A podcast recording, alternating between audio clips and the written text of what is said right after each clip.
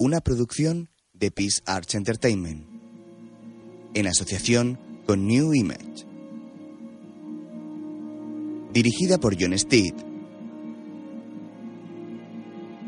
Protagonizada por Bruce Greenwood, Tiffany Thyssen y Rich Franklin. Asesino. Una película de ciencia ficción y acción de 2008.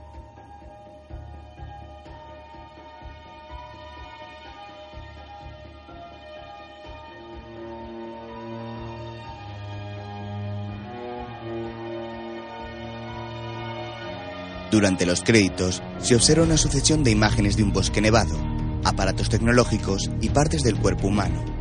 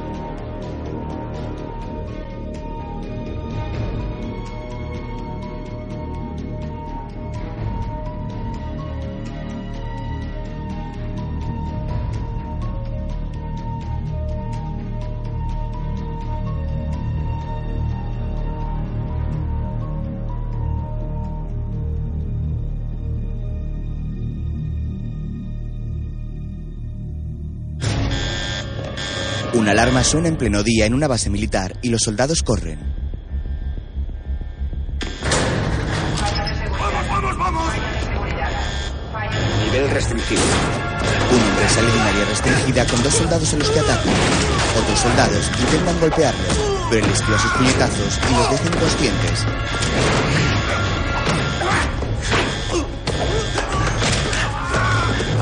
El misterioso hombre, que va vestido de negro, observa el pasillo de la base completamente vacío, mientras un coche de policía está detenido en medio de la calzada. Una joven agente está en el asiento del conductor y escucha música. Saca un aparato medidor de velocidad por la ventanilla. La carretera está rodeada de bosque nevado. Al oír el pitido del aparato, lo mete en el coche de nuevo y mira una pantalla donde se lee 624,6. Entonces llega un tractor. Hola, Manny. Central a 113. Central a 113. ¿Estás ahí, Rirdon? ¿Quién quiere saberlo? Vamos, Rirdon, no me digas que no reconoces mi tono sensual. ¿Has vuelto a leer una de esas revistas? ¿Para qué lees esa mierda? Conmigo no funciona. ¿Qué quieres? Eh, Ligón, voy a la tienda a comprar comida. ¿Quieres algo? Un segundo, Lindsay. ¿Qué vas a comprar? ¿Comida? No, hoy tengo fiambrera. Como quieras. Saluda a tu futura exnovia de mi parte. ¿Esta es otra de tus estupendas llamadas para charlar o estamos trabajando? Ah, ha llamado el viejo Jenkins. Alguien se ha metido en su terreno. Ha dicho que el tipo llevaba ropa rara, como militar. Ha cruzado su terreno y se ha metido en la vieja 48. ¿Por qué se habrá metido en la vieja 48? Tal vez porque el viejo Jenkins le ha disparado. Mierda. Pero dice que no le ha dado. Ese tipo podría quedarse horas ahí. ¿O días? Al menos sabemos que solo hay una salida. Sí, si la encuentra. Estoy a media hora de la salida. Iré a echar un vistazo. ¿Seguro? Sí, esto está tranquilo. Voy para allá. La conversación está siendo escuchada por un hombre que va en una furgoneta. Lindsay, no te cortes si tienes que pedir refuerzos. No lo haré, lo sabes. Lindsay arranca y se marcha. Mientras, en la base militar, ¿Cómo ha escapado? Por el sistema de conductos. Oh, ha conseguido saltarse todas las trampas de seguridad. Ha salido fuera y ha cruzado el patio antes de que pudiésemos cerrar las salidas. ¿Muertos? Oh, cero. Eh, bueno, hay gente en cuidados intensivos, brazos y piernas rotas, un par de cráneos fracturados, pero... Así que es preciso. Oh, es casi un cirujano. He enviado al señor Beck con un equipo de búsqueda. Vacía las instalaciones del personal no imprescindible. Necesitaré las declaraciones de todas las víctimas. Eso llevará algo de tiempo. Doctor Boller, me siento dividido. Una parte de mí está furiosa al pensar que el programa corre ahora mismo un grave peligro. Y si no lo solucionamos en las próximas 24 horas, tendremos una crisis nacional de proporciones gigantescas en las manos. ¿Y, y la otra parte? Soy como un niño el día de Navidad. Hace lo que le programamos para hacer. El doctor Boller abre una puerta con una tarjeta. Una última cosa. ¿Sí? La empresa ha enviado a su propio agente de seguridad para investigar. Mierda. ¿A quién? Fraser. ¿Cuánto tiempo tenemos antes de que llegue? De eso se trata. Ya está aquí. Entran en un despacho donde los recibe una mujer enchaquetada. Doctor Hart, Señorita Fraser, siempre es un placer. ¿tienen la posición del preso fugado? No. El doctor Hart la mira esbozando una sonrisa. Mientras, la furgoneta avanza por el pueblo nevado. De pronto se detiene frente a la oficina del sheriff. Varios hombres vestidos de negro con botas militares y chaquetas de cuero bajan de la furgoneta. Uno de ellos tiene un tatuaje con forma de calavera en el brazo. Ese hombre del tatuaje es calvo y mira al frente muy serio. Luego toca el timbre en la oficina. ¿Puedo ayudarle? Buscamos al agente Rirdon. Ah, ha salido. ¿Puedo ayudarles yo en algo? ¿Dónde está la salida de la vieja 48? No la encontramos en los mapas. Los lugareños llaman así a una vieja mina que hay al norte. Si quieren comprobarlo, en el hostal de más abajo hay mapas dibujados a mano. Bueno, tenemos un poco de prisa, así que ¿por qué no nos dice dónde es? El policía mira hacia un lado y ve su escopeta colgada en un perchero. Esperen a que vuelva el sheriff. Él contestará todas sus preguntas. ¿Está usted solo? Mientras, dos hombres esperan fuera. Al oír el grito del policía, uno de los hombres de la furgoneta mira al otro y sonríe. Alrededor, el sol se refleja en la nieve que cubre los caminos espesa. El agua del riachuelo fluye a través de un túnel. Entonces, el fugitivo de la base militar corre por el túnel junto al agua. Lo atraviesa y sigue corriendo raudo sobre la nieve.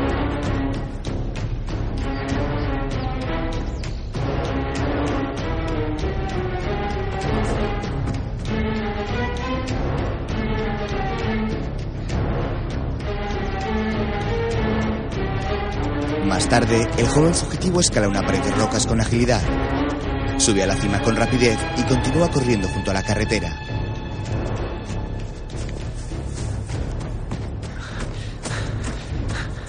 Entonces, el coche de policía conducido por Lindsay lo alcanza y se coloca junto a él.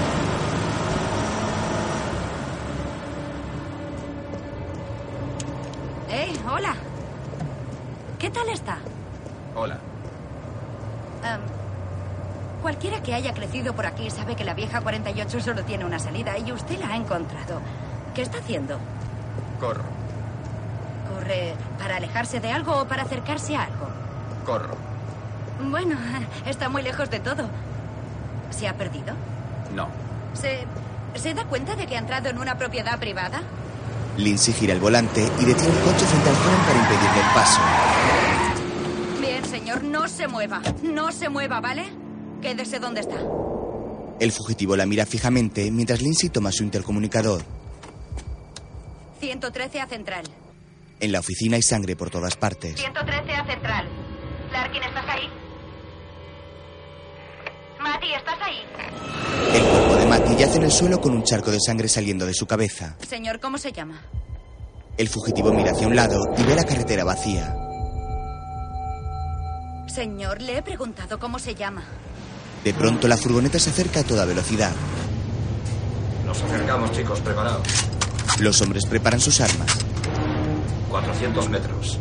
Mientras la furgoneta se acerca, el fugitivo mira a Lindsay. Luego camina. Señor, no se mueva. Colóquese detrás del coche ya. Lindsay lo apunta, pero él le quita el arma. Dios mío.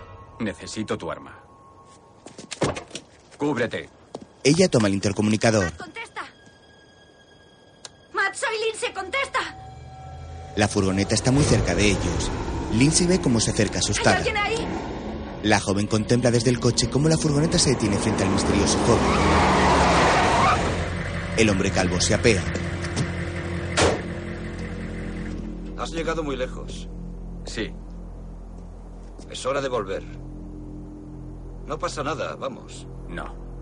Lo he arreglado todo, no habrá más ejercicios absurdos. No te creo. Te estoy dando una orden directa, soldado. No voy a cumplirla. Pues yo creo que vas a hacerlo.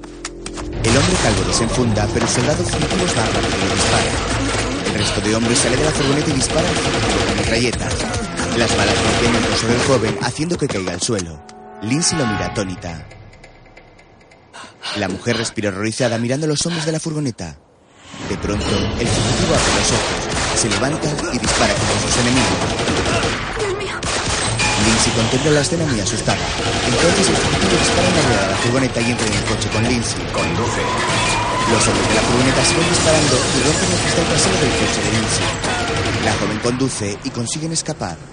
Entonces, uno de los soldados comprueba el estado del hombre calvo, que se incorpora y observa su chaleco antibalas.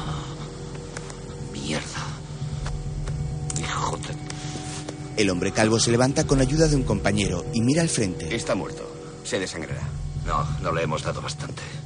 Otro soldado ve el arma de Lindsay en el suelo y la toma con ayuda de un cuchillo para no tocarla.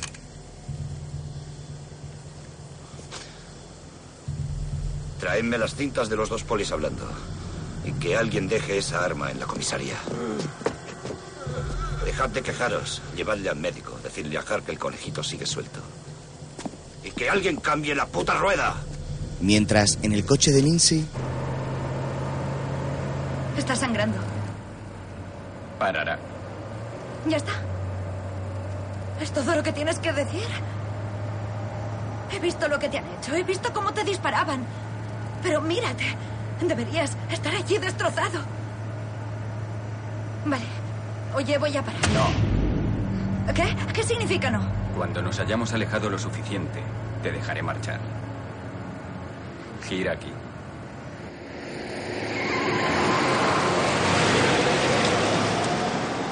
¿Vas a... ¿Vas a decirme a dónde vamos? Soy la conductora. No lo sé. Conduce. ¿Quiénes eran esos tipos? ¿Quién eres tú? Me llamo Isaac. mientras, Isaac, Comando Intuitivo Sintético Autónomo de Asalto Capacitado. Pensaba que era un preso del corredor de la muerte. Es como si fuera un robot. No, es humano. Isaac es el nombre clasificado del proyecto del que nuestro esquivo amigo es el prototipo. Y de intuitivo, porque puede razonar intuitivamente en cualquier situación de combate. Es lo práctico de utilizar a un asesino condenado. En realidad hemos modificado su cerebro. Sus sentidos naturales se han intensificado. Es el más puro ejemplo de animal humano. Ha sido reprogramado para una sola cosa, la supervivencia. Ese, sintético. Sus características físicas se han mejorado con ADN seleccionado y su estructura molecular se ha intensificado con una gran variedad de polímeros sintéticos. Así que es una especie de mejor entre los mejores a nivel genético. Exactamente. Y como sucede con la mayor parte de los anfibios, si le cortas la cola, le crece otra. Gracias a los recientes avances en nanotecnología, Isaac es el primer humano regenerativo del mundo. ¿Nanotecnología? ¿Nanorobots? Nanorobótica, para ser más exacto, señorita Fraser. La tecnología de fabricar máquinas que funcionan a escala microscópica. Sí, estrictamente son un concepto hipotético. En realidad, hace más de un año que disfrutamos de esa tecnología. El torrente sanguíneo de Isaac está lleno de nanorobots. Si sufre algún daño, todos ellos trabajan juntos para reconstruirle. Como una parada en boxes molecular. ¿Hasta qué punto? Es decir, ¿puede sufrir puñaladas, disparos? Sí, sí. sí. ¿Esa prueba de balas? Eh, No, no, no es a prueba de balas, las resiste. Es decir, si disparas a Isaac lo suficiente muchas veces, puedes matarle. Pero en general, nuestro amigo es una máquina andante que se cura sola. Su metabolismo se sale de las gráficas. Es como ese amigo que todos tenemos que come y come y nunca engorda. No lo sé. Soy esa amiga para mis amigos. Y lo de autónomo de asalto capacitado puede imaginárselo. Sí, me lo imagino. ¿Y qué hacemos aquí sentados? Enseñarle a qué nos enfrentamos. Disculpe. Simon Hunt. Simon contesta al teléfono mientras la señorita Fraser come golosinas de un cuenco. Es una verdadera lástima. Mientras, en la carretera, dos policías observan las balas que dispararon contra Isaac. Uno de ellos huele una bala. ¿Qué? ¿Qué hueles? Nada. Bueno, fuera quien fuera, se largó enseguida. A juzgar por las marcas, diría que era algo muy pesado, posiblemente militar. Lo que parece coincidir con la presencia de casquillos de 9 milímetros. Sin marca de fabricante. Han usado munición militar. Hay una gran concentración de casquillos aquí, así que el que disparó salió y siguió haciéndolo. Hay huellas de botas en ese lado, marcas pesadas, un 45 o algo así. Muchas, tíos grandes. ¿A quién le dispararían? Ah. Ajá. Así que, fueran quienes fueran, tus teóricamente militares teóricamente disparaban hacia. Teóricamente destrozaron el motor. Los policías miran al frente y ven manchas de aceite y los restos de cristales del coche de Lindsay esparcidos por la carretera. Mientras, Mierda. ¿Tienes otra lata de aceite? No. Con otra lata de aceite podríamos continuar en este vehículo. Aunque resulta un comentario muy útil, no cambia el hecho de que no tengo otra lata. Pero gracias, Capitán Lógica. Me llamo Isaac. Claro, te llamas Isaac. ¿Cómo iba a olvidarlo?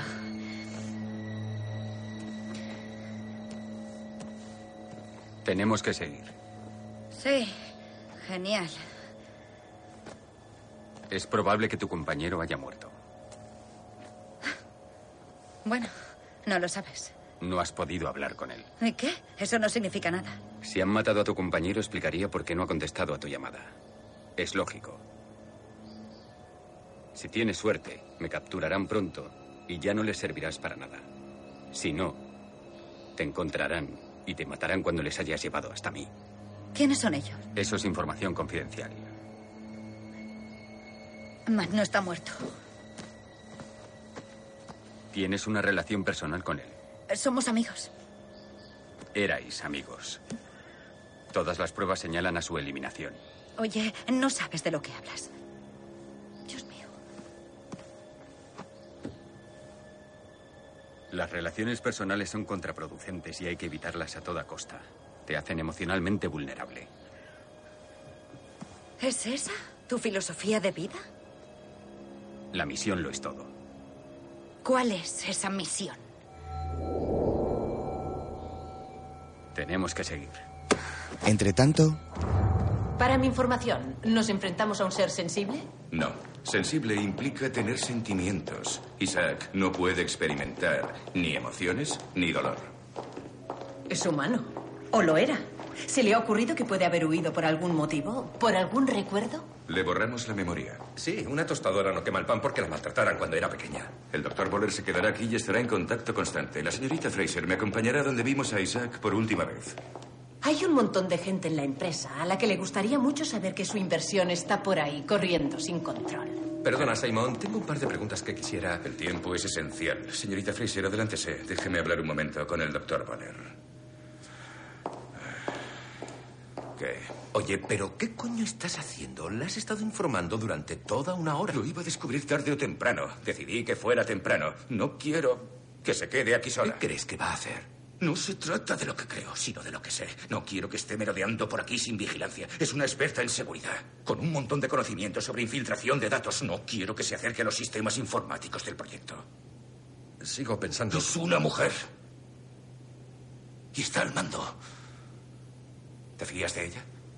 el doctor Boller mira a Simon preocupado.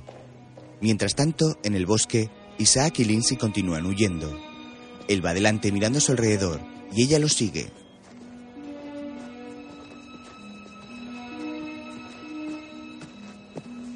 Al cabo de unos instantes, llegan a una cabaña abandonada. Parece prometedor. Lindsay e Isaac se acercan a la puerta de la cabaña. La joven empuja y la abre. Él entra primero sin dejarla pasar. Claro, adelante. Luego ella entra y cierra la puerta. Mientras, Simon y la señorita Fraser van en una furgoneta. Ya sé que ustedes son los científicos, pero la próxima vez que construyan un supersoldado sintéticamente modificado, podrían incluir un localizador. Así la fase de búsqueda sería mucho más fácil. Señorita Fraser, el problema de ponerle un localizador a Isaac es que se le haría muy vulnerable a las fuerzas enemigas. ¿No pueden codificarlo? Hemos construido un superhéroe analógico para un mundo digital. Hay que encontrarlo a la vieja usanza. Simon avanza por la carretera. Entre tanto, en la cabaña, Lindsay contempla atónita cómo Isaac se saca las balas del torso con ayuda de un cuchillo.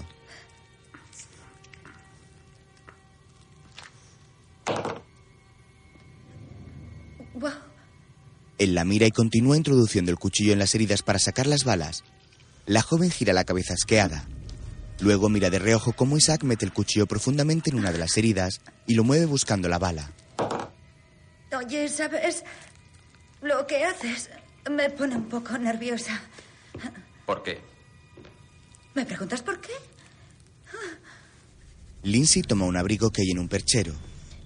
Después, vuelve a mirar a Isaac, que tiene el cuchillo metido en una herida. Oh, Dios mío. Hablas mucho de ese tal Dios, pero nunca te contesta. ¿También está muerto? A veces así lo creo.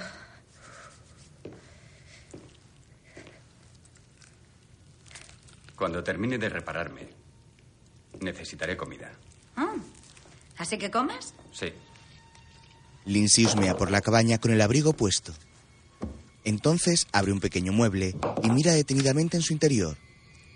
Luego se toca el pelo con gesto pensativo.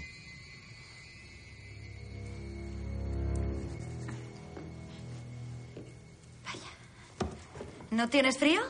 No. Bueno, pues hazme un favor. Cuando acabes con todo eso, ponte esto, ¿eh? ¿Vale? Eh, Isaac, ¿Sí? ¿eres... ¿Eres humano?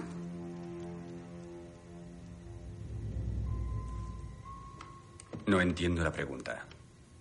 Bueno, ya sabes. ¿De dónde vienes? ¿Tienes... ¿Tienes familia? No sé. ¿Has perdido la memoria?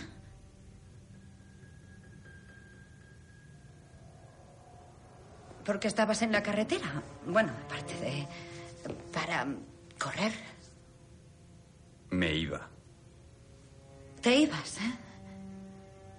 ¿Te ibas de dónde?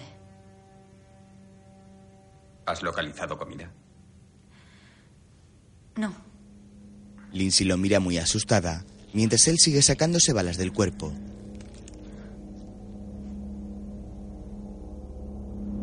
Más tarde, Isaac tiene varios recuerdos de una sala en la que había un enorme brazo mecánico, una silla y diversos aparatos tecnológicos y agujas puntiagudas. El joven recuerda que estaba en la sala de acceso restringido número 9. También recuerda a un hombre con horribles temblores. Ahora, Isaac tiene una chaqueta puesta y despierta sobresaltado pero con gesto impasible. Lindsay también despierta. Él mira una cabeza de ciervo que hay sobre la pared. Lindsay lo observa extrañada. ¿Por qué hay cabezas en la pared? ¿Qué? Las cabezas de animales. Ah, ah, es una cabaña de caza. La gente caza animales. ¿Por las cabezas? Sí. Bueno, no. A veces.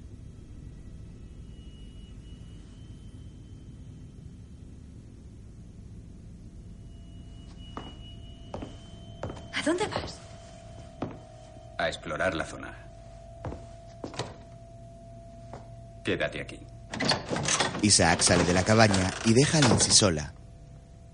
Entonces, ella abre el pequeño mueble en el que hay un aparato de radioaficionado. Lo saca y lo conecta. Después, toma el intercomunicador. Hola. ¿Hay alguien ahí? Por favor, ¿hay alguien ahí? ¿Me oís? Lindsay cambia la frecuencia buscando a alguien que la escuche. Aquí la gente Lindsay Reardon, por favor. Es una emergencia. ¿Hay alguien, por favor? Lindsay deja el comunicador y toma unas llaves que lleva en el bolsillo del abrigo.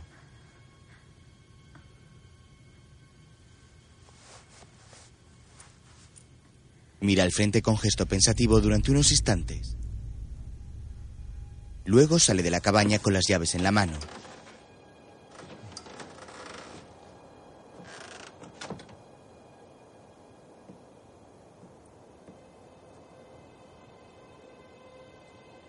¿Isaac? Lindsay camina por el porche de la cabaña buscando a Isaac. La joven mira a su alrededor sin verlo.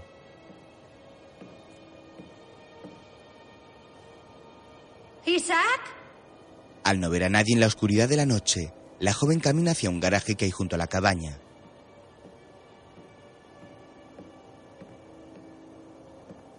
Entra y descubre un coche bajo una sábana.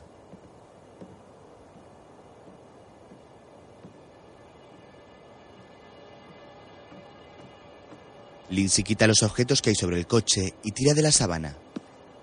Entonces sonríe al ver el vehículo.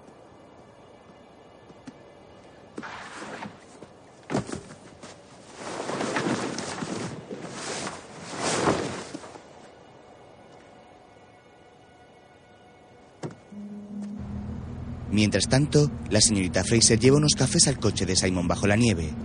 Él mira por la ventanilla.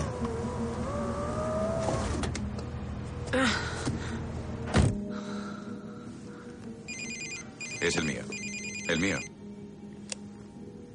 ¿Hola? Eh, sí. Envíame las coordenadas. Vale. Hemos localizado a Reardon. Intentó usar una radio de radioaficionados. El señor Beck usaba un programa de reconocimiento de voz y ha triangulado su posición. Está a menos de 20 kilómetros de aquí. Felicitemos al señor Beck. Entre tanto, Vamos, vamos, vamos. Lindsay intenta arrancar.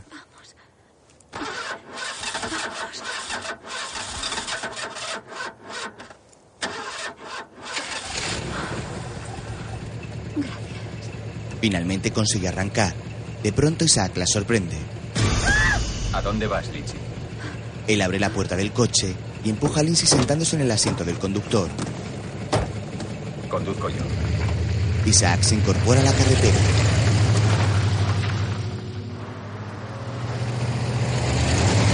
Luego,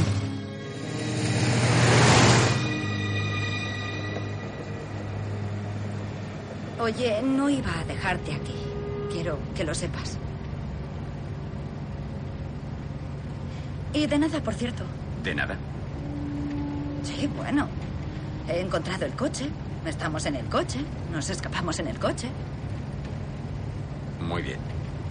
Lindsay lo mira extrañada. Entre tanto, Simon ha llegado a la cabaña y toma las balas que estaban en el pecho de Isaac.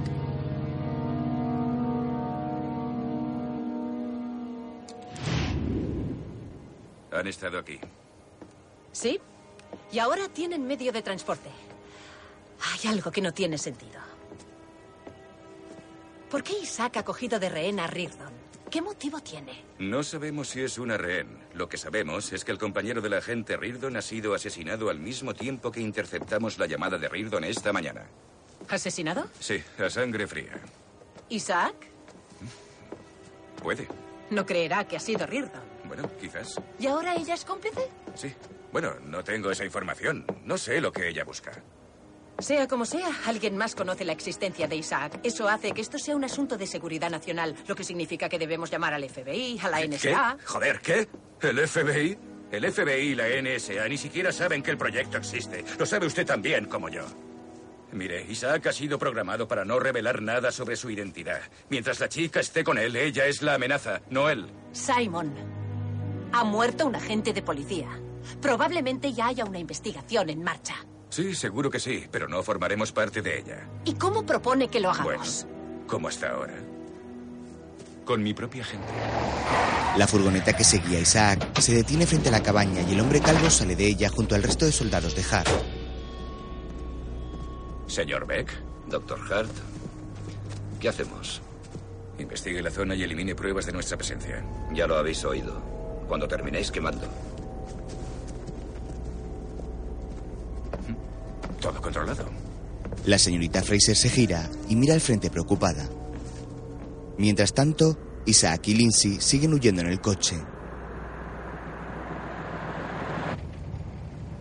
Por aquí no hay nada de nada. Reduce la posibilidad de ser reconocidos. También reduce la posibilidad de que podamos comer algo pronto. ¿Oyes ese ruido? ¿Como de un silenciador? Pues es mi estómago. Tengo el azúcar por los suelos. Tenemos que dirigirnos hacia la civilización pronto. Estoy considerando tus argumentos. Lindsay. Es tu nombre. Sí, y sería muy agradable que lo usaras de vez en cuando. Me haría sentir que estoy con un ser vivo, no con una cosa inhumana. Es una sugerencia.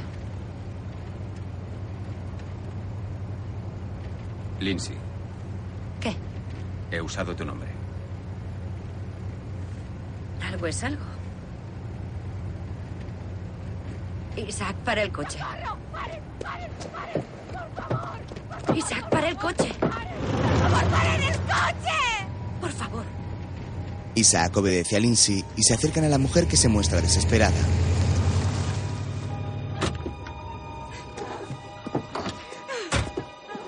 Tranquila, cálmese, por favor. Soy agente de policía. Dígame qué ocurre.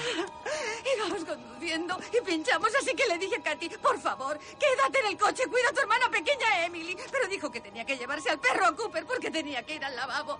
Intenté arreglar la rueda, pero no lo conseguí. Y fui a ver a las niñas, pero Katy se había marchado con el perro. El perro ha vuelto, pero Katy Vale, señora, no. vale, vale. ¡Katy! Por favor. ¡Katy!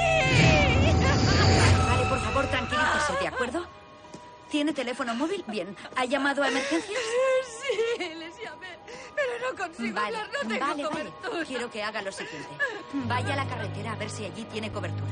¿De acuerdo? Isaac se adentra en el bosque siguiendo su instinto, mientras Lindsay habla con la mujer.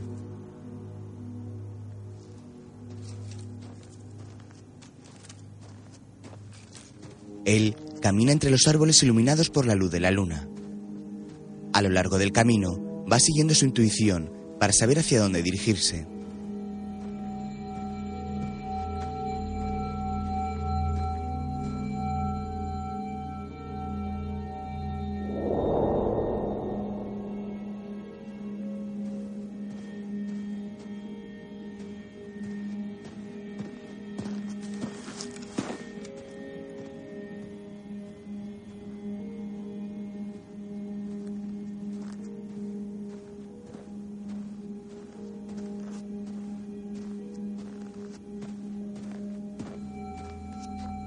Cabo de un rato, Isaac encuentra a una niña pequeña asustada bajo un árbol.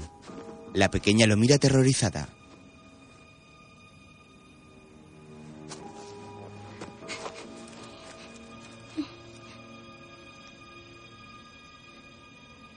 ¿Por qué te escondes?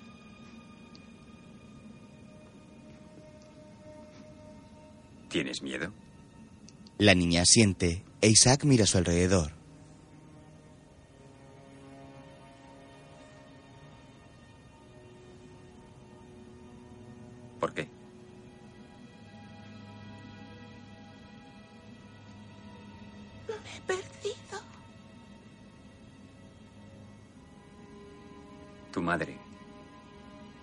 De aquí no puede oírte. Puedo llevarte con ella. La pequeña Katy lo mira pensativa, mientras Isaac la observa fijamente.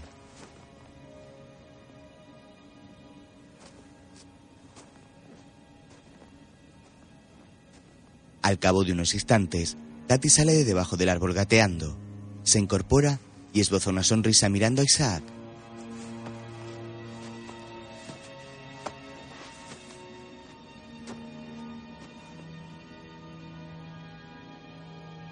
Tarde, Isaac lleva a Katy junto a su madre. Oh, Katy. Ah, Katy.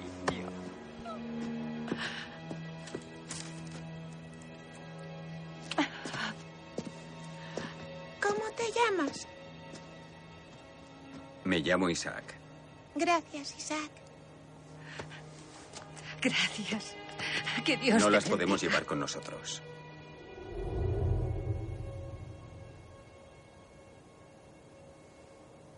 Tenemos que irnos. La madre de Katy lo mira muy seria y abraza a su hija. Isaac se monta en el coche y Lindsay lo sigue.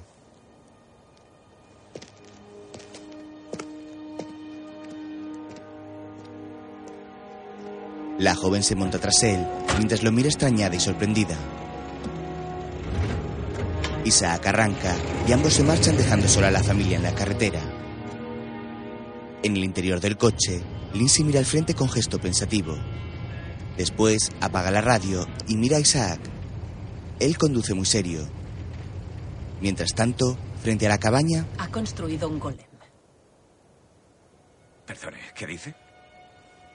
Es una criatura de la mitología Sí, judía. ya sé lo que es un golem. Cuando finalmente encuentre a Isaac, ¿cómo va a detenerle Simon?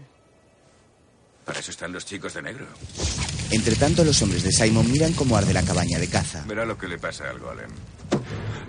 Hemos rastreado una llamada. ¿De quién? Una mujer ha llamado a emergencias por su hija desaparecida. ¿Y qué? Ha vuelto a llamar y ha rechazado la ayuda. A cambio, ha pedido una grúa. La ha ayudado un agente de policía. ¿Y sabe quién iba con la gente?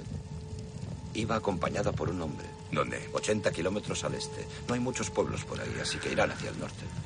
Hemos terminado aquí, señor Beck. Le seguiremos en paralelo por la autopista 5. Siga controlando las llamadas y las transmisiones de radio. Vamos a coger a ese hijo de puta.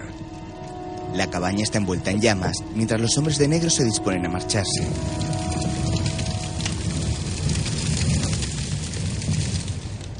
Entre tanto, Isaac sigue conduciendo, mientras Lindsay lo mira. Siguiente, Isaac detiene el coche frente a un café. Lindsay despierta en el asiento del copiloto. Isaac le abre la puerta.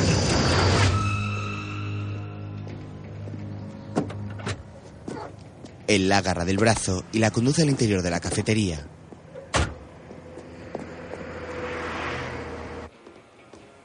Ambos caminan hacia la barra y se sientan.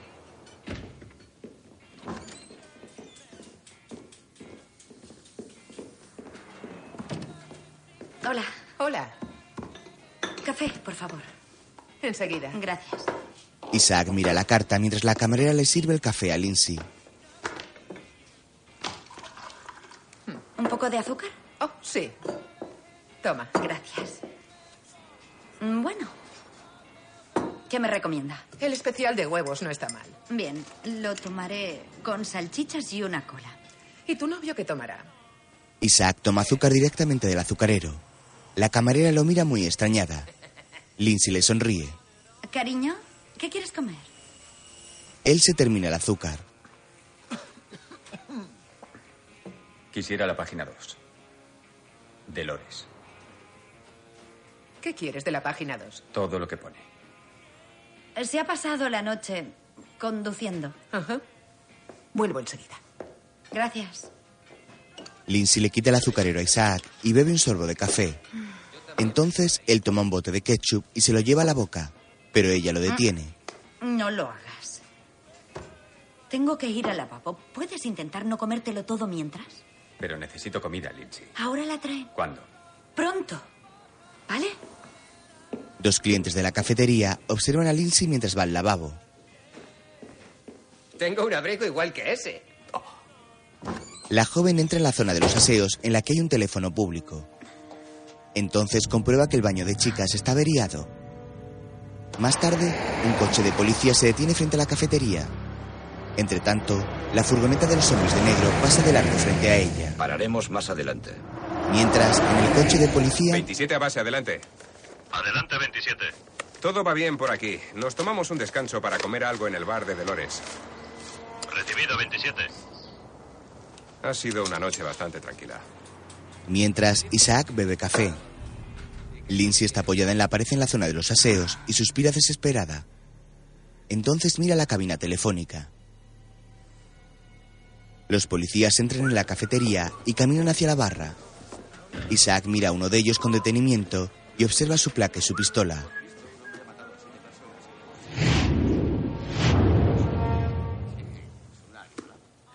Buenos días. Sí. Se sientan en una mesa. ¿Listo? Dolores, ¿nos atiendes, por favor? Enseguida voy, tranquilos. Dolores sirve a Isaac varios platos y lo mira mientras él come con avidez. Mientras, Lindsay se asoma desde los lavabos con el auricular del teléfono en la oreja. Entonces llama. Oficina del sheriff de Arkham. ¿Ottaway? Lindsay, me alegra que hayas llamado. Estaba preocupado por ti. He estado intentando hablar con Larkin. Larkin ha muerto. ¿Qué ha pasado? Bueno, hay un montón de gente aquí que espera que tú lo puedas aclarar. ¿Qué? ¿Qué quieres decir? ¿No estás viendo las noticias? No. Dicen que lo hiciste tú. ¿Qué? Tu arma. Ellos La encontramos aquí en comisaría. A Mati le cortaron la garganta y le dispararon dos veces con tu arma. Tenemos los casquillos y el cuchillo. Tienes que creerme, yo no he matado a Mati. Linz, oye, yo te creo. No estoy de acuerdo con ellos. Hace tiempo que te conozco, pero ellos creen que tienen pruebas sólidas contra ti. Yo creo que esto se aclararía rápidamente si te entregaras a las autoridades y confiaras en que todo se arreglará. Te tengo. Beck les está escuchando y cuelga la llamada desde su furgoneta. En la oficina todos se miran extrañados por el fin de la llamada. Lindsay. Lindsay. Lindsay. Lindsay cuelga asustada. Mientras, Hart y Fraser viajan en otra furgoneta. ¿Sí? Carretera 7, autopista 19. Ide interceptadlos antes de que lleguen todos los agentes del gobierno en un radio de 80 kilómetros. Vamos dos minutos por detrás. Reardon acaba de llamar. La han rastreado. Hart gira bruscamente el volante y da media vuelta.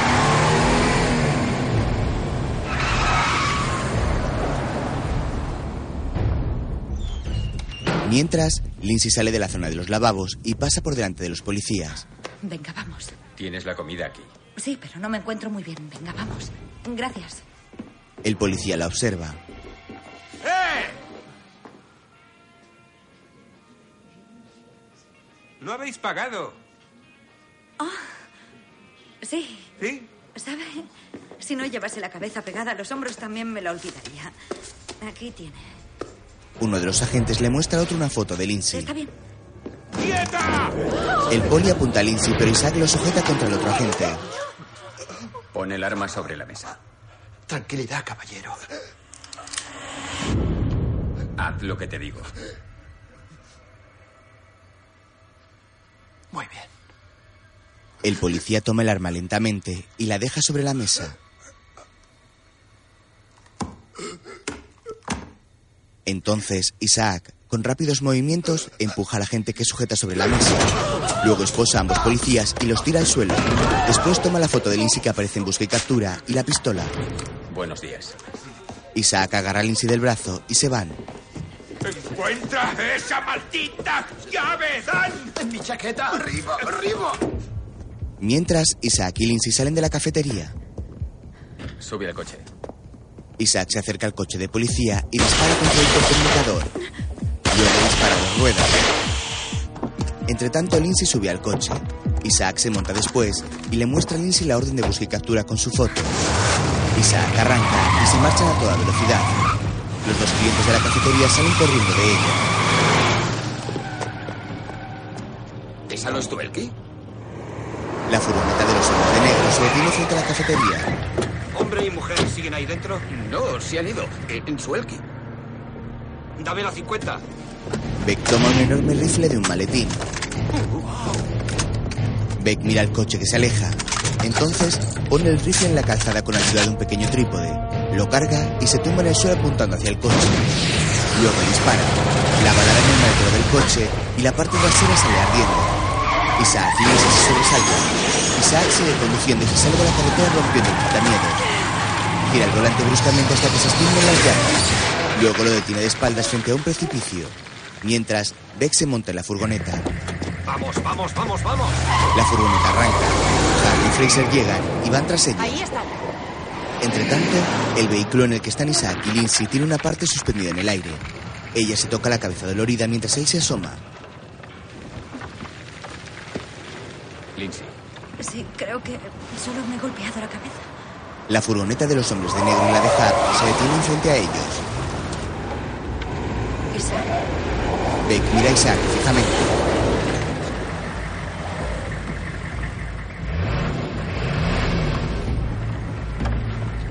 Adelante. La furgoneta avanza y golpea el coche de Isaac. Lindsay quiere bajarse, pero Isaac se lo impide y la abraza mientras el coche cae al vacío. El vehículo da varias vueltas hasta estamparse fuertemente contra el suelo.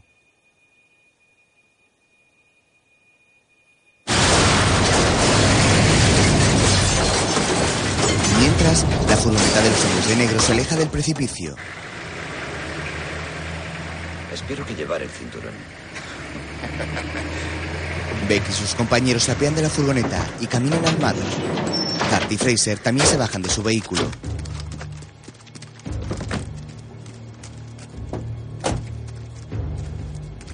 Todos se acercan a la pendiente y miran hacia abajo apuntando con sus armas.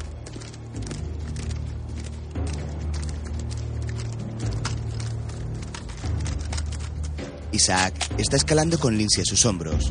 Isaac, no te sueltes. Isaac mira hacia arriba y ve a Hart. De pronto llegan los policías de la cafetería. ¡Escúchenme todos! Perseguimos a una mujer que creemos que es la agente Lindsay Reardon. Tenemos algunas preguntas que hacerles. Taggart. No hay preguntas. Oh, joder. Los hombres de negro disparan sus metralletas contra los agentes y los acribillan a balazos. Ambos caen muertos al suelo. La señorita Fraser mira a Hart muy angustiada. Hart y sus hombres vuelven a mirar hacia abajo sin ver nada.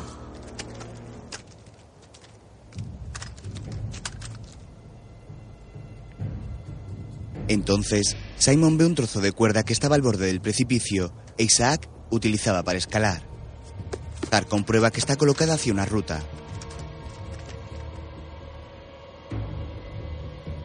Luego, uno de los hombres de negro desciende por la pendiente.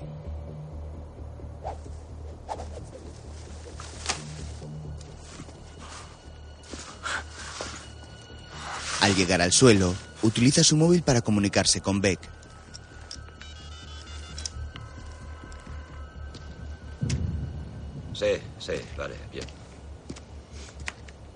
Es una alcantarilla que desagua en los barrancos que hay más abajo. Tendremos que buscar en todos ellos. Tal y como está el tiempo, nos llevará un buen rato. Si están ahí, los encontraremos. Seguro que sí, señor Beck, pero antes tiene que limpiar todo esto. Las autoridades llegarán pronto y cuando lo hagan tenemos que habernos marchado. ¿Lo entiende? Sí, señor.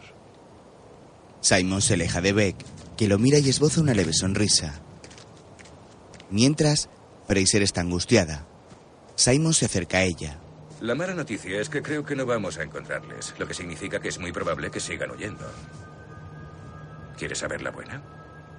La buena es que Isaac funciona por encima de nuestras expectativas.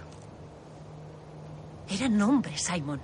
No estadísticas sin nombre en un informe. Hombres con familias.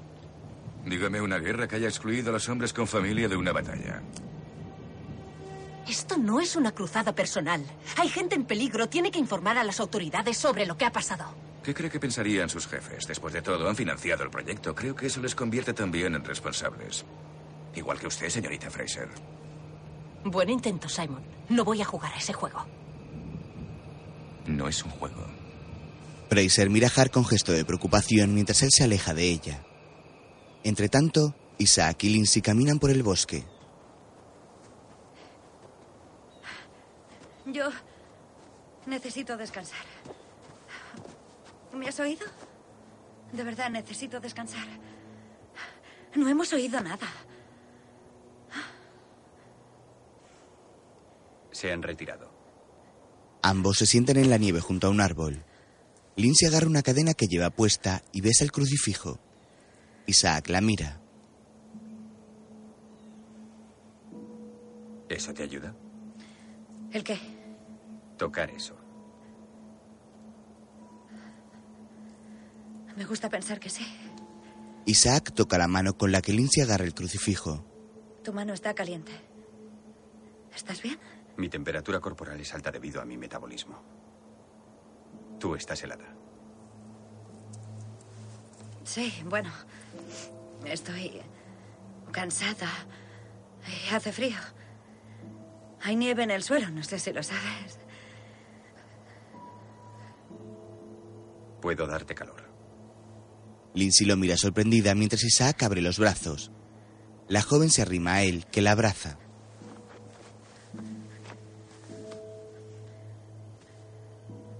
Sí, esto está mejor. Pero no pienses lo que no es, ¿vale? No te entiendo. La historia de mi vida. Isaac mira al frente pensativo. Más tarde, vuelve a recordar la sala. Rememora los cables y agujas y un hombre que sangraba por la boca y por la mano. Después, se recuerda a sí mismo con sus propias manos llenas de sangre.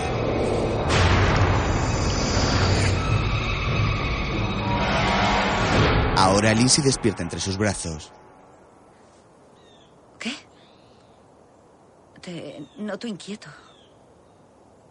Ya vienen. Entre tanto, los hombres de negro bajan por la pendiente. Descienden por la pared de rocas con agilidad y con ayuda de cuerdas.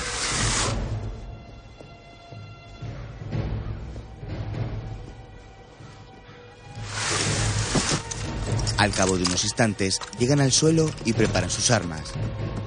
Mientras, Isaac y Lindsay continúan caminando para huir.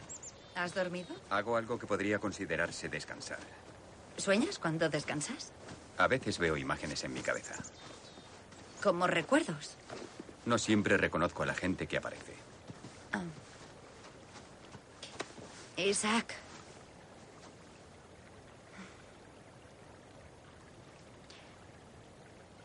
Me has salvado la vida. Gracias.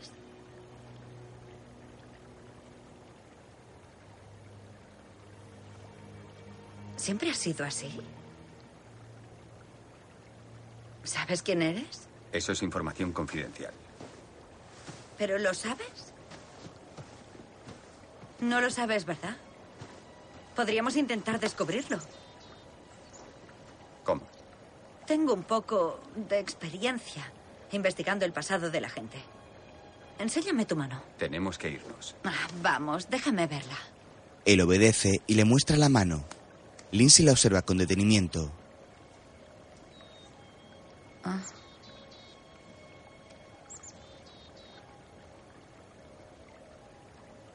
No querían que lo supieras. Tus huellas las han quemado. Mira, yo tengo las mías. Esta no.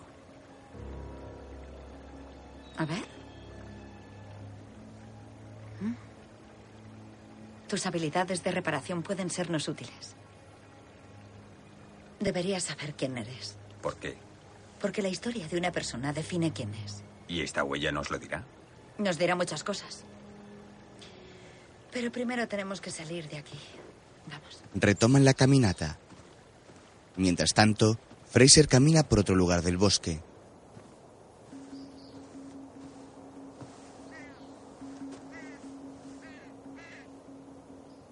De pronto se gira apuntando con su pistola y se topa con Beck y otro hombre de negro. Fraser baja el arma mirando a Beck de forma altiva. Han estado aquí, pero se han ido. Volvemos arriba. Como quiera. ¿Desea añadir algo?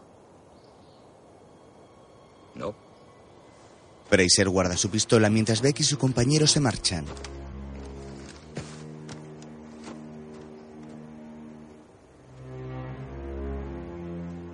En ese momento, en otro lugar del bosque, Isaac y Lindsay suben una colina. Al llegar a la cima, Lindsay mira al frente concentrada.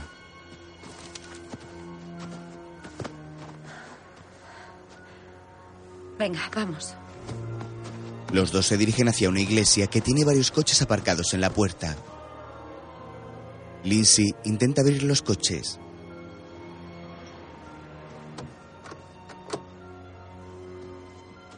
Esta es bonita. Lindsay abre la puerta de una furgoneta y toma un móvil que hay sobre el salpicadero. Tiene teléfono. La joven se lo guarda en el bolsillo y mira a Isaac. ¿Podrás arrancarla? Sí. Bien, sube. Mientras tanto, Hart habla por teléfono con Fraser desde su coche. señorita Fraser. Esa creación suya sería más fácil de encontrar si supiésemos a dónde va. Bueno, no creo que lo sepa ni él. Quizás haya vuelto a casa. ¿A casa? ¿A qué casa? Al laboratorio, tal vez. Bueno, disculpe, pero eso... Eso es poco probable. En realidad es todo lo que él conoce. Si quisiera hacer eso, podría haberse quedado sentado y esperar una escolta. Ha hecho todo lo posible por esquivarnos. Llámelo presentimiento. Vuelvo hacia allí.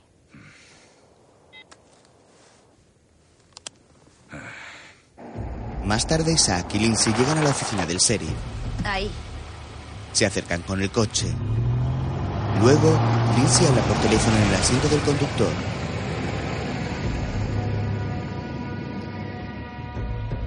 Sí, quisiera informar que he visto a la agente Reardon, la que ha matado a su compañero. Sí, seguro que era ella. En un mercado de la Ruta 9. Sí, conducía un Elky verde. ¿Mi nombre? Señora Isaacson. Bien. Vamos, vamos, vamos. Vamos, venga, rápido. ¿Has rápido. visto? Los polis de pueblo son rápidos, ¿eh? Bien, adiós. Vale. Vamos por detrás. Los policías se marchan y Lindsay intenta abrir la puerta trasera, pero está cerrada. Entonces Isaac tira fuertemente de ella y la abre. Después, deja pasar a Lindsay primero. Ambos entran en un despacho. Lindsay se asoma a la sala contigua y ve al guarda de seguridad viendo la televisión.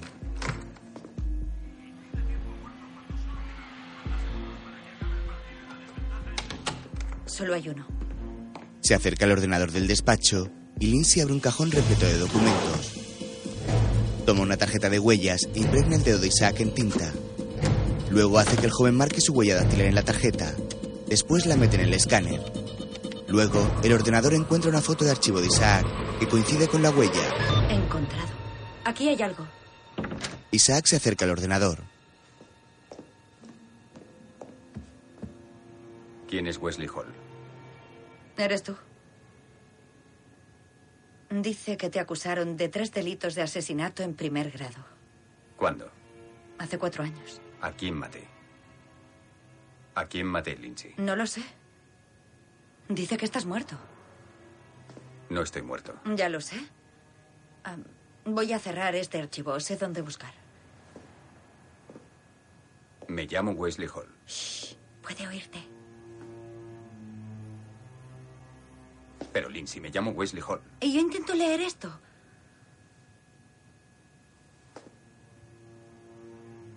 Dice que te mataron hace tres años cuando intentabas escapar de la cárcel. ¿Sabes ya a quién maté? Sigo buscando.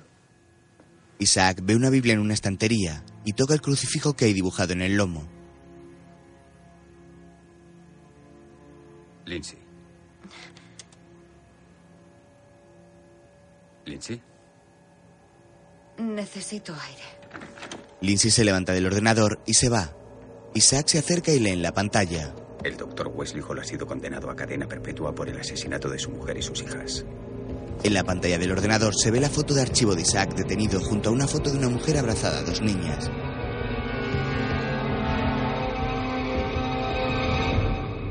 Fuera, Lindsay está sentada en un banco con gesto de consternación. Isaac se acerca a ella.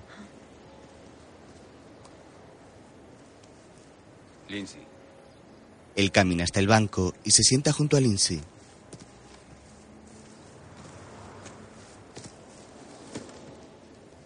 Lindsay.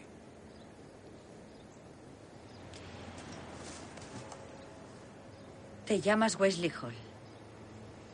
Y mataste a tu mujer. Mataste a tus dos hijas.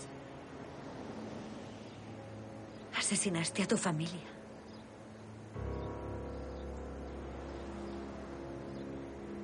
No lo recuerdas, ¿verdad? No recuerdo nada. No recuerdo nada. Más tarde, Isaac y Lindsay llegan a un pueblo. En la carretera hay un cartel donde se lee Bienvenidos a Granford. Lindsay atraviesa conduciendo una calle del pueblo. Isaac viaja en el asiento del copiloto y mira por la ventanilla.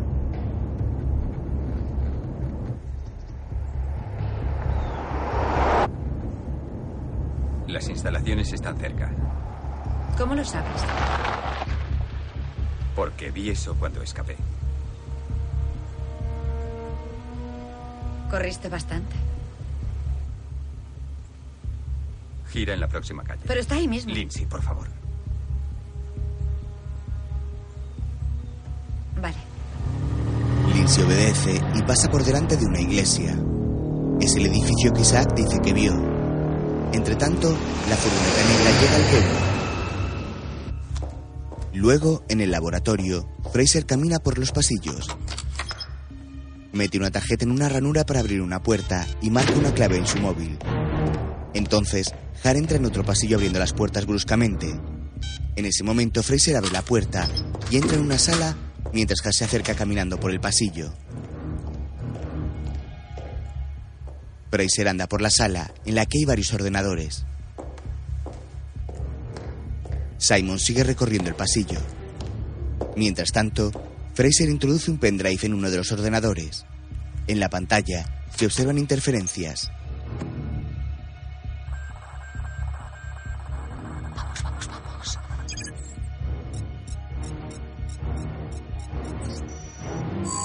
Acceso permitido.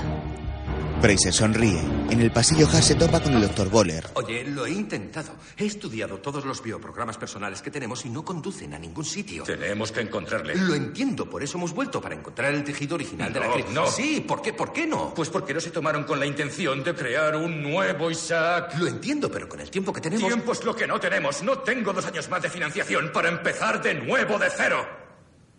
He pasado 20 años desarrollando a partir de la nada más que un instinto ante las posibilidades de las matemáticas y la química, haciendo innumerables ensayos clínicos, sufriendo reveses, suplicando financiación. Y he creado un hombre nuevo. Mientras Fraser busca información. Oh, Dios mío. En el pasillo, Son juguetes de hojalata en comparación. ¿Crees que voy a dejar que me lo arranquen de las manos en el último momento? Para que cuando lo encuentren alguien pueda esconder mi trabajo bajo un desarrollo de tres al cuarto, como un cambio del color del pelo o de la raza, y llevarse la gloria. He pasado 20 años en la sombra por una sola cosa, porque todo lo que es Isaac es mío. Si le has perdido, encuéntrale. Boller lo mira sorprendido. Mientras, Isaac y Lindsay conducen por el pueblo.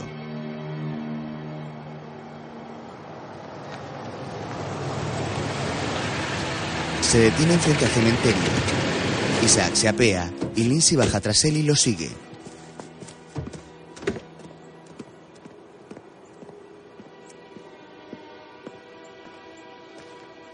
Luego ve que él está en pie frente a una lápida y que la mira muy serio. Lindsay se acerca.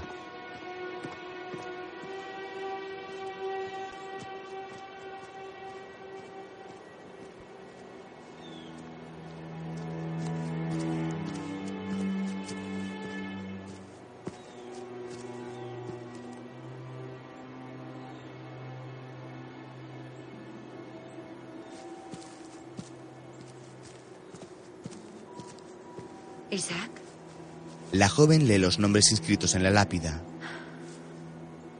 en memoria de Rebecca, Elizabeth y Sarah Hall. Los recuerdos de nuevo se golpan en la mente de Isaac, que piensa en dos niñas rubias comiendo ganchitos en un jardín junto a una mujer, que se acerca a una de ellas y le toca la nariz de forma cariñosa. Luego recuerda a las niñas jugando con una pelota y saludándolo. La mujer sonríe. Más tarde rememora cómo las niñas llegan a un porche llevando varias muñecas en las manos y lo abrazan. Ahora, Mato. Lindsay. Me han programado para hacerlo. Pero no sé por qué habría querido matarlas. Esto debe terminar. ¿A dónde vas? Debo pararlo. Te matarán. Pues moriré. ¡Eh! Esto no funciona así. No me sigas. Isaac se marcha. Mientras, en el laboratorio, Sí, sí. Oh. Solo una variación más. Haz- Simon, ¿Sí? Fraser entra en la sala apuntando a Simon con una pistola. ¿Ya ha pasado el día de los inocentes? es verdad. Pues lo siento porque no entiendo la broma. Lo sé todo sobre Isaac. Lo sé todo. Siéntese. Oiga, tengo una idea. ¿Por qué no baja el arma para que podamos hablar tranquilamente? Estoy bien. Vamos, hable. Vale, pero me resulta un poco difícil hablar con un arma apuntándome a la cara. Es una manía personal. Ella lo golpea. Óyese, por favor. Boller toma una taza. Tyler, ni se le ocurra, salvo que quiera sorber sopa por una pajita el resto de su vida. Dígame, ¿qué sabe sobre Isaac? Algunas cosas. Estoy aquello. Pero prefiero que me lo explique usted mismo. Ahora. Bueno, las pruebas de capacidad que le hemos hecho son perfectas. En las misiones simuladas, bajo circunstancias controladas, superó las expectativas. Era la definición de una máquina de matar, pero era una simulación. Y eso no era suficiente. No, debíamos verlo en circunstancias reales. Así que decidí utilizar prisioneros. Teníamos que hacer pruebas para ver si mataba bajo órdenes. Iban a ser ejecutados igualmente. Vaya. Olvidémonos de la controvertida pena de muerte. Yo no soy político, soy científico. Siga hablando. La ideología de Isaac, por el motivo que fuera, no soportaba matar a sangre fría. Matar a una persona que no suponía una amenaza directa o un peligro ponía su cerebro al borde de la crisis. Así que le forzamos a tomar una decisión. Y se vino abajo. Sí. Mientras Simon habla, Isaac agrede al guarda de seguridad y entra en el laboratorio. Mientras, Deje que le pregunte algo, señorita Fraser. Cuando llegue el momento de tomar una decisión a vida o muerte, ¿será capaz de apretar el gatillo? No lo sé.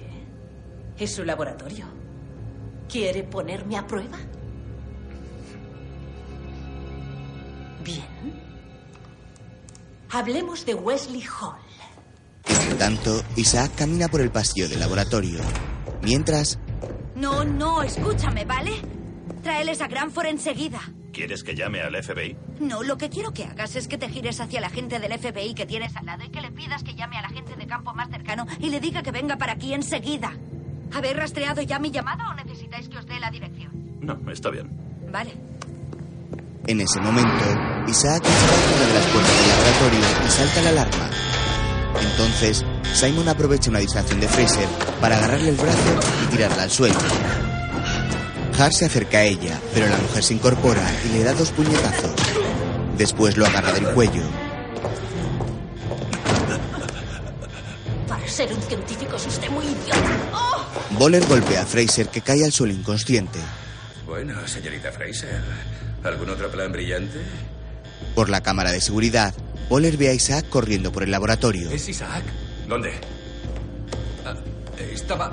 Estaba. Estaba Cambia de aquí. cámara. Ah, yo. ¿Dónde coño está? No. Simon se gira lentamente y ve a Isaac frente a él. Un soldado de Hart lo ataca, pero Isaac se defiende. Mientras, Boller y Simon huyen. Isaac lucha contra el soldado y lo tira al suelo varias veces.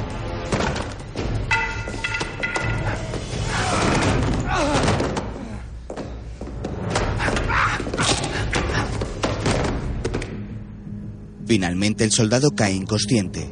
Isaac toma la pistola que está en el suelo y se acerca a Fraser, que mueve la cabeza recuperando el conocimiento.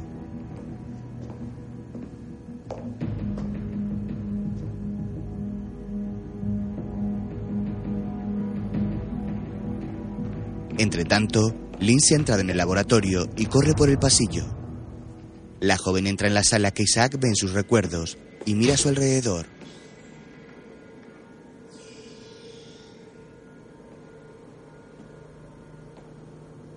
Ve una silla y un escritorio con un flexo y un ordenador.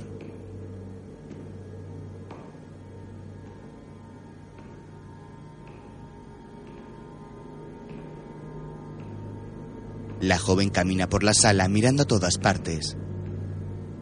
Ve otra mesa con el ordenador encendido. Entonces, levanta la vista y ve una sala cuadrada y cerrada con puertas correderas de cristal.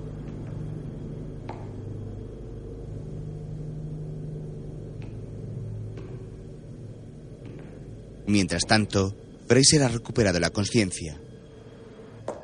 Debes de ser Isaac. Vete. Sé quién eras. Era Wesley Hall, un asesino condenado. No, eras un científico. El compañero de Simon Hart. Isaac la mira sorprendido. Ella siente. Mientras, Lindsay sigue husmeando por el laboratorio. Abre la puerta corredera de la pequeña sala cuadrada y descubre una silla con multitud de agujas apuntando hacia una camilla.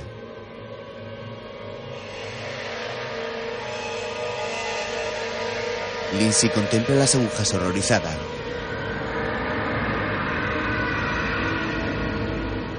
Dios. Mientras tanto, ¿Y por qué iba a matar a mi familia? No lo sé. Tal vez Simon. ¿Qué? A lo mejor tuvo algo que ver.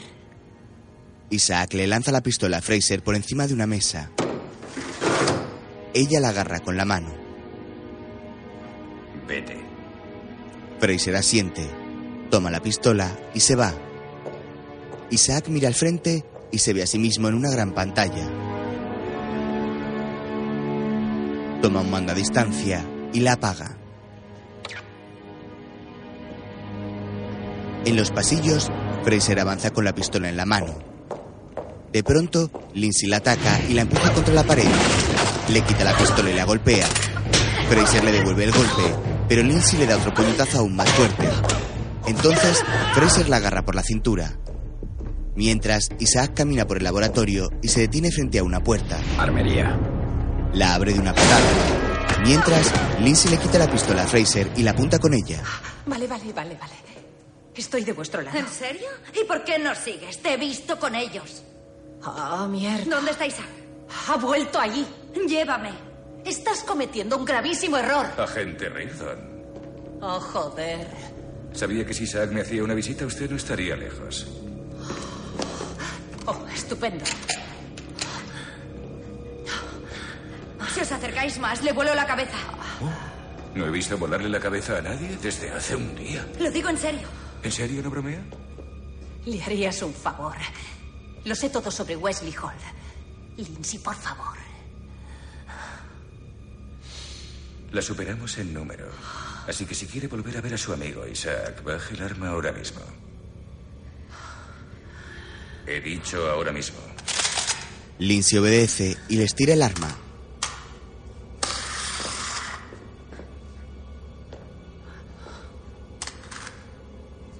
Simon la toma y dispara contra Fraser.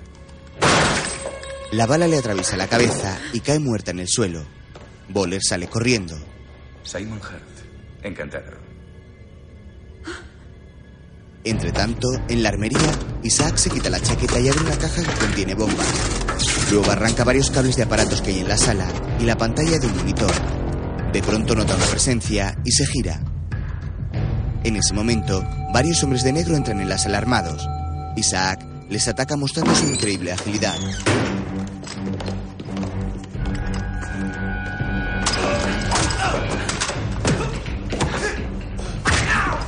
Agarra a uno de ellos del cuello y otro le dispara con su metralleta.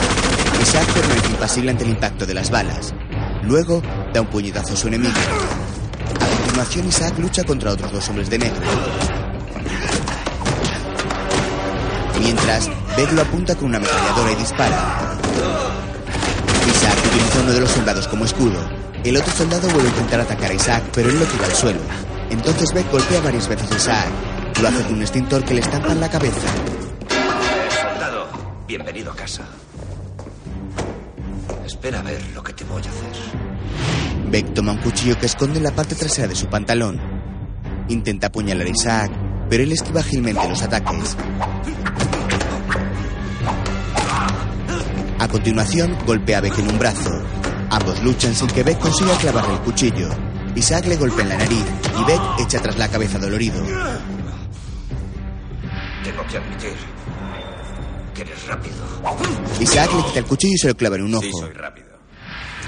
Beck cae muerto al suelo mostrando el tatuaje de su brazo. Es una calavera con un cuchillo atravesándole el ojo. Entonces, Isaac descubre la sala de las agujas.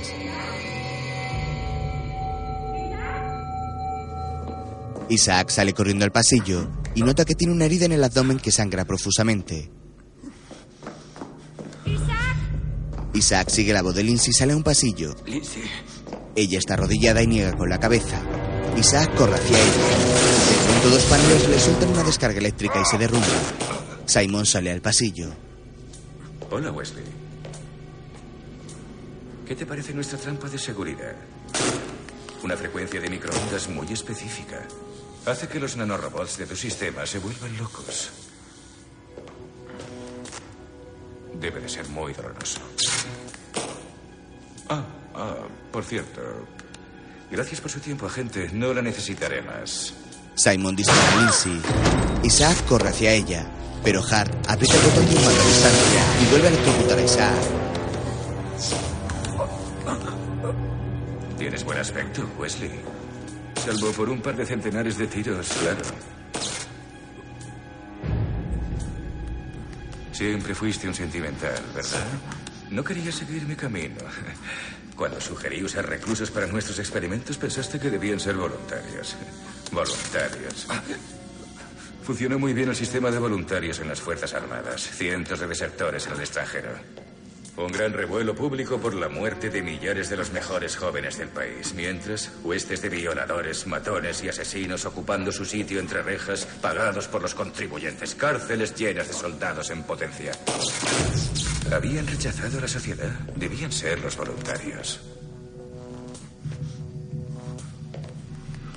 Pero tú querías el privilegio para ti mismo. Empezaste a tomar los medicamentos de la fase 1. Tú. No tenías ni idea de que ya me había puesto en contacto con empresas militares e industriales para llevar a cabo mi plan. Lo descubriste y lo pusiste todo en peligro. Dijiste que ya no podías confiar en mí. Verás, la desconfianza entre socios es una cosa bastante peligrosa. Mataste a mi familia. Isaac intenta levantarse, pero otra descarga le azota con fuerza.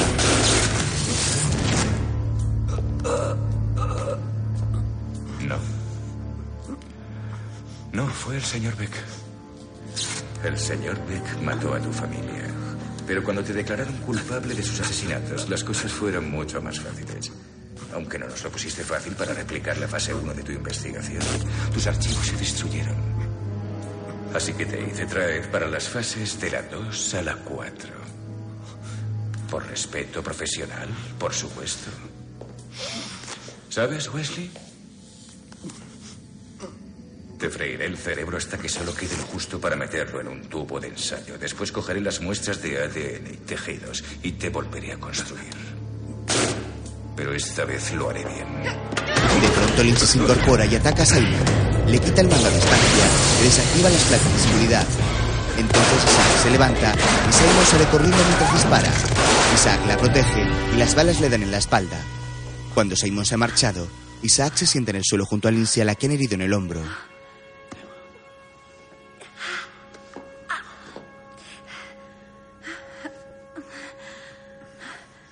¿Ves? No eres el único superhumano. ¿Estás bien? Sí, estoy bien. Gracias, Lindsay Rirdon. Te felicito. Lindsay se arranca el crucifijo. Abre la mano. Le da la cadena con la cruz a Isaac, que la mira fijamente. Ella le sonríe.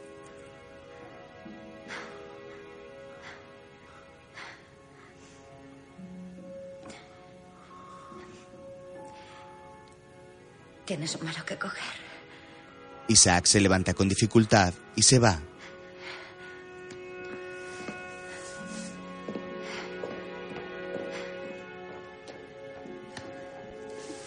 Lindsay se incorpora con gesto de dolor y sale corriendo. Mientras, Simon entra en la sala de ordenadores y se acerca a uno de ellos. Acceso permitido. Toma un CD y lo pone sobre el mostrador. Entre tanto, Lindsay sale del laboratorio. ¡FBI! ¡Las manos sobre la cabeza! ¡Haga lo que le digo! Vale, haré lo que usted diga, pero entre ahí dentro, ¡Póngase de rodillas! ¡De rodillas! ¡De rodillas! No, yo no, ahí dentro. Mientras, en el laboratorio, Simon nota una presencia. Al no ver a nadie, la ignora y toma unos documentos confidenciales. De pronto, Isaac está frente a él. Por favor, Isaac lo agarra del cuello y lo lanza al suelo por encima del mostrador. Después se acerca a él de un salto. Isaac, por favor. Por favor, escúchame. Escúchame. Todo termina aquí. Isaac agarra unos cables. Simon ve unas bombonas. Inflamable. Explosivo.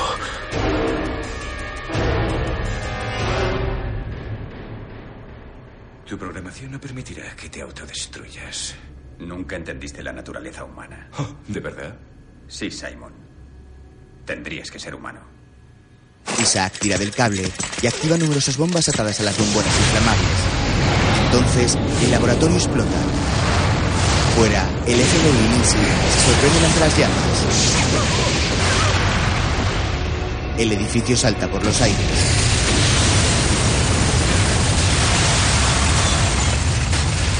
Lo mira atónito mientras Lindsay lo observa horrorizada.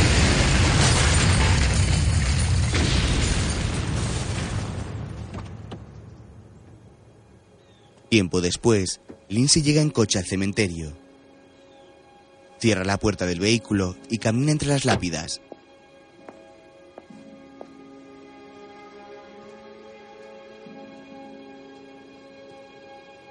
Al cabo de unos instantes, llega a la tumba de la mujer y las hijas de Isaac y la contempla con gesto de tristeza.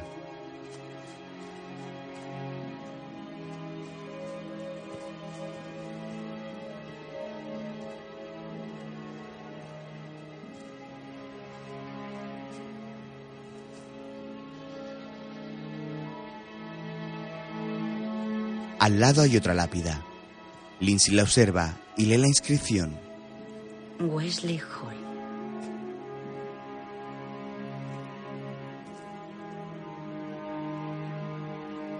Sacrificó lo que era por aquello en lo que se convertiría. Lindsay observa la tumba pensativa y esboza una leve sonrisa mientras mira al cielo.